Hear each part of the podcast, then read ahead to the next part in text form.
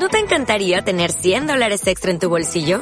Haz que un experto bilingüe de TurboTax declare tus impuestos para el 31 de marzo y obtén 100 dólares de vuelta al instante. Porque no importa cuáles hayan sido tus logros del año pasado, TurboTax hace que cuenten. Obtén 100 dólares de vuelta y tus impuestos con 100% de precisión. Solo con Intuit TurboTax. Debes declarar para el 31 de marzo. Crédito solo aplicable al costo de la presentación federal con TurboTax Full Service. Oferta sujeta a cambios o cancelación en cualquier momento.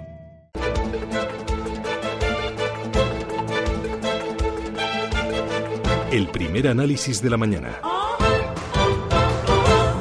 Como en muchos otros ámbitos sociales, Finlandia se ha convertido en el país de vanguardia de la renta básica universal, una paga con la que se intenta eliminar la pobreza y que, por medio de una iniciativa legal, tratan de impulsar también los sindicatos aquí en España.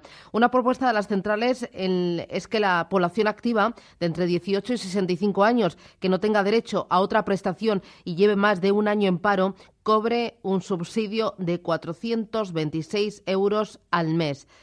La Autoridad Fiscal Independiente dice que esto desbordaría el objetivo de déficit y calcula en 3 millones sus potenciales beneficiarios. Juan Laborda, ¿qué tal? Muy buenos días. ¿Qué tal? Buenos días. Primero, ¿tú estás a favor o en contra de esa renta mínima que en otros países sí que están impulsando y que están ya aplicando? Yo como elemento permanente no estoy a favor. Eh, como elemento transitorio sí. Eh, hay una discusión entre economistas sobre que si renta, renta básica o trabajo garantizado o, salario mínimo. Yo me inclino más por salario mínimo más elevado y también por buscar un trabajo garantizado con instrumentos de política económica. Porque al final la renta, la renta básica, si no cambia todo lo demás, lo que hace es perpetuar la situación de desigualdad y de pobreza que tenemos ahora. Evidentemente, a ciertos colectivos les va a salvaguardar, pero luego tiene eh, algún impacto eh, económico no deseado. ¿no? Por lo tanto, eh, si es como un elemento transitorio, no me importa, pero si es como un elemento permanente, no. Y prefiero otras alternativas, vuelvo a repetir, como es una subida potente del salario mínimo, como tienen la mayor parte de países desarrollados, o incluso empezar a explorar o implementar eh, lo que es el trabajo garantizado que se deriva de la aplicación de la teoría monetaria moderna. Para entenderlo bien, ¿por qué en otros países sí que se está impulsando esta renta mínima permanente? Vamos a ver, el caso de Finlandia no es como el de España, porque no sería justamente para aplicar ese tipo de términos que estamos comentando. Fíjese usted que la tasa de paro ahí está bajo mínimos, estaríamos hablando de un paro simplemente de eh, transitorio, nada, el mínimo posible, ¿no? Eh, son otras razones. Eh, el caso de Finlandia, por ejemplo, es que su demanda y consumo privado no repunta. Llevan unos años de tasas de expansión muy bajas y es una economía que se puede permitir el lujo, especialmente a lo que serían los distintos colectivos, de potenciarles, ¿no? Y es lo que han hecho y llevan ya mucho tiempo por, ejemplo, financiando a los jóvenes la emancipación a través de una vivienda, acceso a la vivienda muy barata, y este es otro experimento más, pero en su contexto, en su contexto particular, que es el que estamos comentando. Y eh, paradójicamente, aunque son curiosamente las entidades sindicales quienes eh, la promueven, eh, es un elemento muy útil que están utilizando desde el lado opuesto economistas muy neoliberales. ¿no? vuelvo a decir que la discusión sobre la renta básica exigiría horas y horas, ¿vale? Yo lo que digo es que hay alternativas, especialmente para el caso español, que desde mi punto de vista serían más atractivas, y yo lo aceptaría como un elemento transitorio.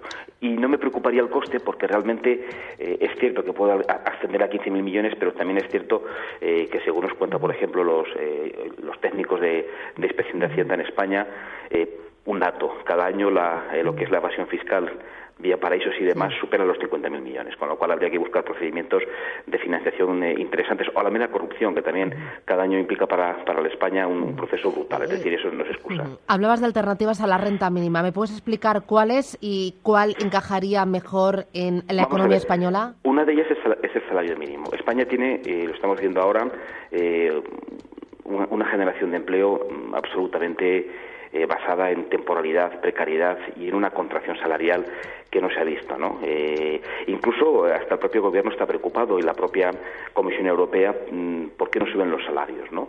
Es muy difícil en un entorno de mercado laboral tal como lo han diseñado donde las empresas tienen las manos libres para hacer lo que quieran con los trabajadores, que ese salario mínimo, el salario per se repunte. Una opción es hacerlo a través de legislación, por salario mínimo. Y esta sería una alternativa. El salario mínimo simplemente generaría, y eso no genera ninguna pérdida de competitividad. Realmente eh, los países más competitivos, por ejemplo, del mundo, tienen salarios mínimos o salarios por sectores ultra elevados. Un ejemplo, Dinamarca. Dinamarca que se pone como ejemplo de flexibilidad, quien hizo la reforma eh, la propuesta de reforma en Dinamarca, una de las condiciones que puso fueron salarios mínimos por encima de 1.700 eh, euros, ¿vale? Lo cual aquí sería impensable, ojalá hubiera ese, tipo de comportamientos. Y la economía danesa es de las más competitivas, ¿vale? No es de las menos productivas. Pasa igual con los países nórdicos y con otros. Esas correlaciones de salario mínimo, tasa de paro y competitividad eh, se rompen cuando analizamos los países que la implementan. Una cosa, si subes el salario mínimo, ¿no expulsarías del mercado laboral a aquellas personas con menos formación? Es que hay otro, otro factor que ¿Y, España. ¿Y no perderías en productividad también? Vamos a ver, hay, en productividad, fijémonos que en España la productividad siempre ha sido baja por el modelo de productivo, que es un modelo que no requiere formación, simplemente es sol y playa, y ahí los procesos de formación son muy reducidos. Es muy interesante lo que has comentado de la educación. Hay que, hay que hacer un esfuerzo eh, en España justamente por eh, que sean los trabajadores eh, empleables, empleables en todos los procesos productivos que se puedan implementar. Y esa es una de nuestras desde mi punto de vista, debilidades, ¿no?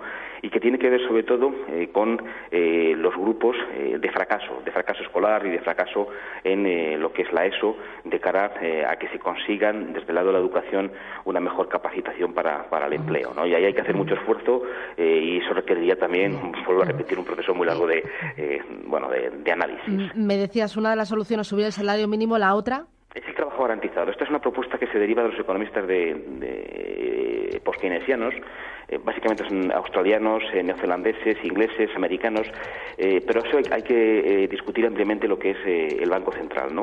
Y lo que es la política monetaria y cómo se puede utilizar el Banco Central para implementar ese tipo de políticas. Vuelvo a repetir que eso exigiría también una tremenda discusión, pero se puede y se debe implementar. Pensemos que Occidente, el capitalismo de oro, el periodo que va entre los finales de los 40 hasta los hasta que se imponen los neoliberales, tenía tasas de paro, mm, los países occidentales tasas de paro prácticamente ridículas y eran muy proactivos en el uso de, instrumentos de política económica que lo permitían implementar y no sé por qué casualidad no se implementan ahora. Cuando dices trabajo garantizado, si no hay trabajo suficiente, entonces ponemos a todo el mundo a hacer zanjas. Sí, lo que sea.